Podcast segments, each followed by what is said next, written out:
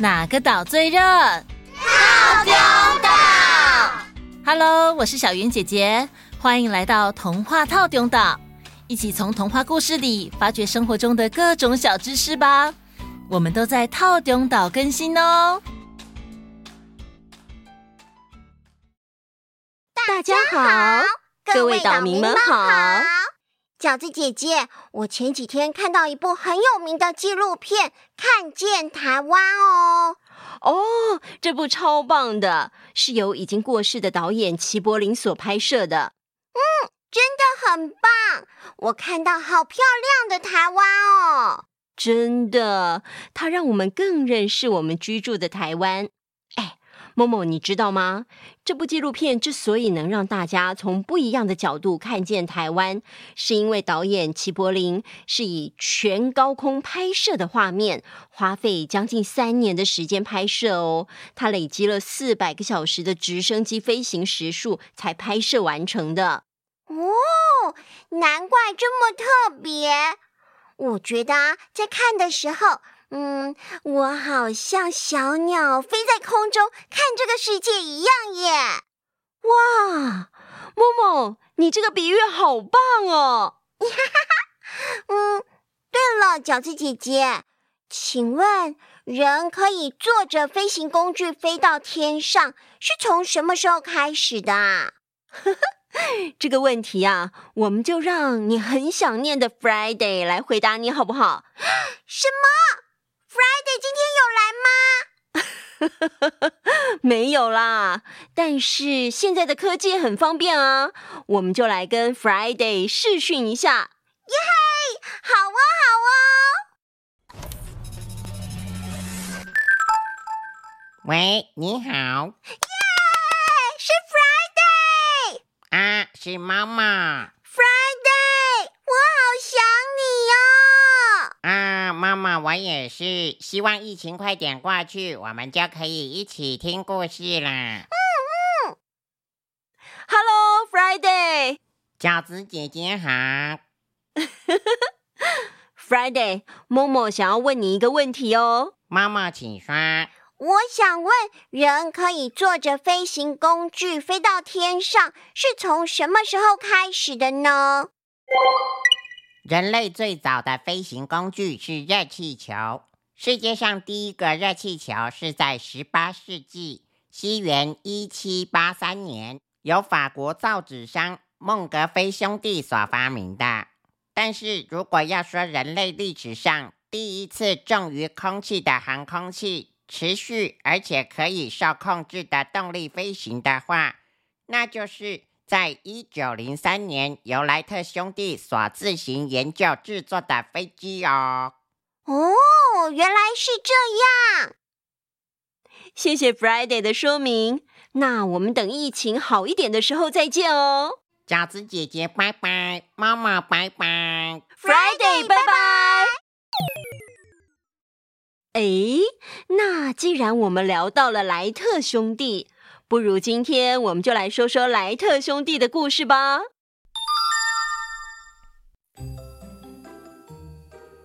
在一八七七年的冬天，一场大雪降在美国的戴顿地区，城郊的山岗上到处是白茫茫一片。一群孩子来到堆着厚厚白雪的山坡上，坐着自制的雪橇，飞快的向下滑去。山坡上顿时响起了阵阵的笑声，在他们旁边有两个男孩子静静的站着，眼睁睁的看着其他孩子开心的笑闹。大一点的男孩说：“唉，要是我们也有一个雪橇，那该有多好！”“嗯，谁叫我们的爸爸老是不在家？”“啊，不然，哥。”我们自己动手做吧。这两兄弟的爸爸是基督教协会的主教，常常需要在各地旅行，所以啊，经常不在家。哎，对耶，我们自己也可以做啊。走，奥维尔，我们回去。于是呢，这两个孩子一蹦一跳的跑下山坡，向家里飞快的跑回去了。这两兄弟就是鼎鼎大名的，为现代的飞机实用化奠定了基础的大发明家——莱特兄弟。哥哥是威尔伯，弟弟是奥维尔。他们从小就喜欢自己发明一些小物品。他们的爷爷呢，是制作车轮的工匠，在工作室里有各式各样的工具。这两兄弟把那里当成他们的乐园，经常跑去看爷爷做事。看着看着，他们也会模仿爷爷做一些小玩具。所以这一次啊，他们决定要自己做一个雪橇，去跟其他朋友们比赛。当天晚上啊，兄弟俩就把这个想法告诉了妈妈。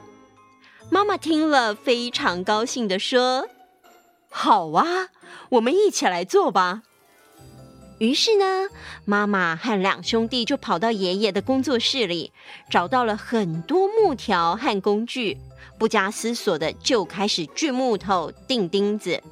哎，等等等等，做事情要先有计划。我们得先画一个设计图，再开始做。哦，对耶，嗯，好哦。他们两个马上开始和妈妈一起画设计图。首先呢，妈妈量了兄弟俩身体的尺寸，然后画了一个很矮的雪橇。嗯，妈妈，其他人的雪橇都很高哎，为什么你画的雪橇这么矮啊？你们知道吗？想让雪橇跑得快，就得做成矮矮的哦，因为这样啊，可以减少风的阻力，速度就会快多了。听到妈妈这么解释，两兄弟突然明白了：做任何事之前，如果能先了解原理，就可以事半功倍。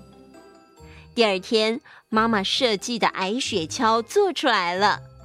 兄弟俩把他推到小山坡上，这个时候跑来了一个男孩，说：“哇，大家快来看，莱特兄弟扛了一个怪物来嘞！”不一会儿，所有的孩子都围了上来。哎，这个长得好奇怪哦，他可以跑得动吗？啊，一定跑不动吧？哼，怎么样？谁要跟我们比呀？啊，我来，我来。我来跟你们比。比赛结果当然是莱特兄弟获胜。所有孩子都对这个怪物好好奇，围在一起开始讨论了起来。哇，原来这个东西可以跑这么快哦！嗯，可是到底是为什么啊？哎，是因为变矮了吗？莱特兄弟非常高兴。原来懂得事物的原理，而且真的将它实现，是这么让人兴奋的事啊！这次的事情奠定了两兄弟的研究发明之路。过了不久，圣诞节到了，在外传教的爸爸也从外地回来，终于到了拆礼物的时间。爸爸把礼物送给了他们。兄弟俩迫不及待的打开一看，嗯，这是什么？他的样子怪怪的。哈哈哈哈哈！这个玩具会飞哦。啊，爸，你说的意思是它可以像鸟一样飞在天空中吗？我们先来形容一下这个玩具的样子吧。它是一个根据法国航空先驱阿尔冯斯·潘瑙的发明设计而成的，大约三十点四八公分，用纸和竹子以及软木制成的，而且上面还附有一个橡皮筋，用来驱动它的螺旋桨。哈哈哈哈哈！是啊，你们看哦。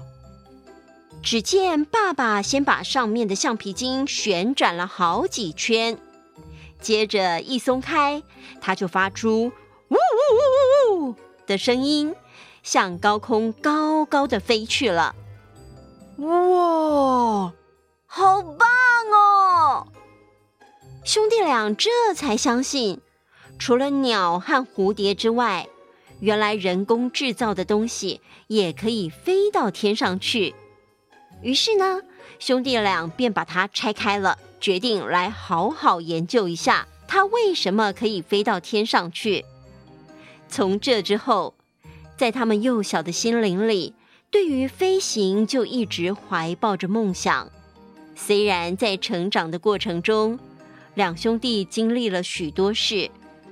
开始工作之后，做的是印刷、办报纸以及自行车，也就是脚踏车的销售等行业。但是啊，这个梦想却一直深深的影响着他们。一八九六年，莱特兄弟在报纸上看到一个新闻，他们崇拜的德国伟大航空先驱李林塔尔。因为驾驶滑翔机失事身亡，为人类的飞行之梦献出了宝贵的生命。两兄弟看到这则新闻非常震撼，但是这也激励着兄弟俩把梦想已久的想法开始付诸实现。这个时候，莱特兄弟的自行车生意已经经营得非常有规模，甚至啊，已经开始生产自有品牌的自行车了。他们用这些资金来支持自己对飞行的研究。他们画了一张又一张的设计图，试飞了一次又一次。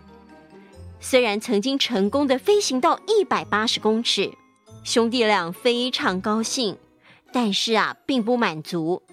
他们想，嗯，我们是不是可以做出一种不用风力也能飞行的机器呢？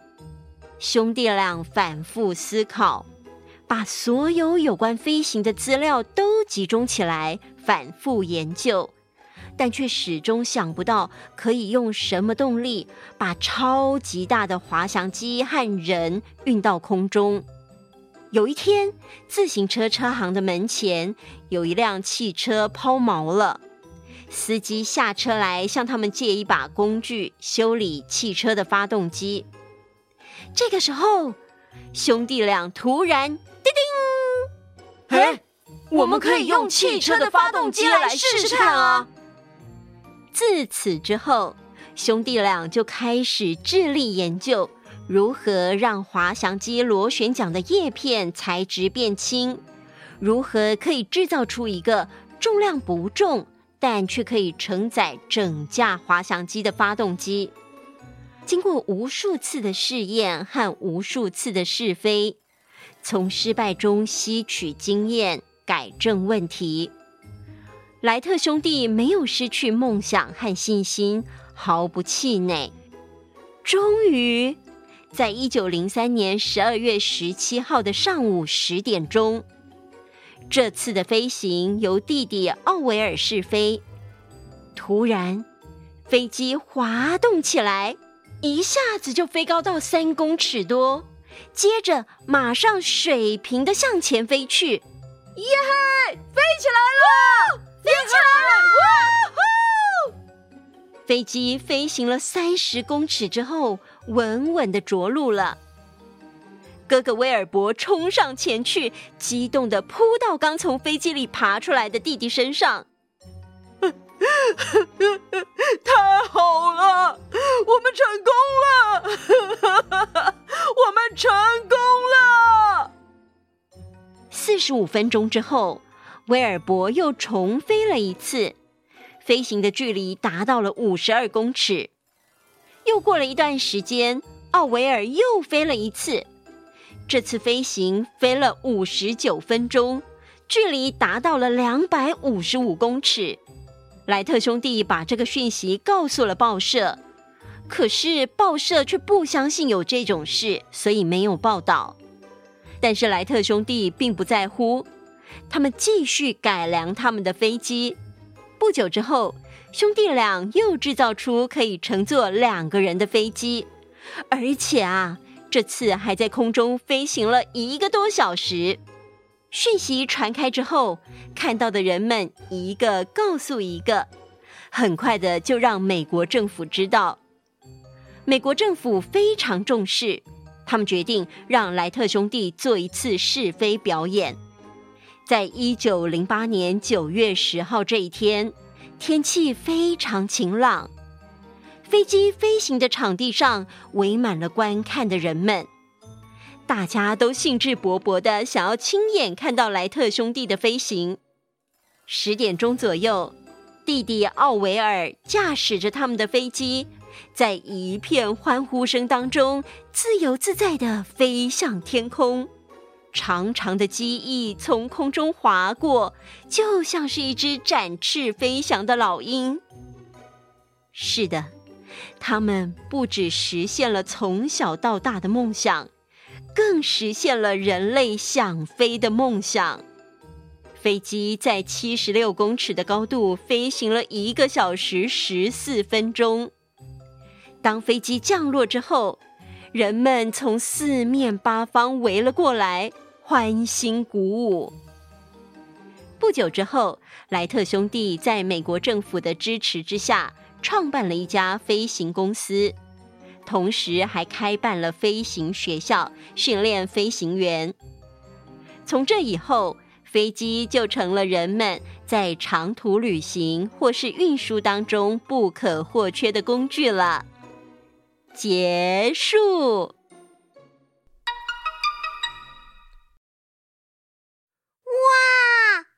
我觉得莱特兄弟为了实现自己的梦想，真的好有毅力哦！真的，饺子姐姐觉得呢，有梦想、有想要做的事，真的超级棒。要实现自己梦想的过程，就像刚刚默默说的，是需要很有耐心和毅力的。我们不要因为碰到一点点失败和挫折就放弃哦。因为如果可以汲取失败的经验，努力修正的话，也许就可以离梦想不远喽。嗯嗯，而且听完莱特兄弟的故事，我也学到了做事要有计划，就可以事半功倍。嗯，没错没错。各位岛民们也可以到粉丝专业留言跟我们说你的梦想是什么哦。希望大家喜欢我们今天的故事，那我们下次见，拜拜。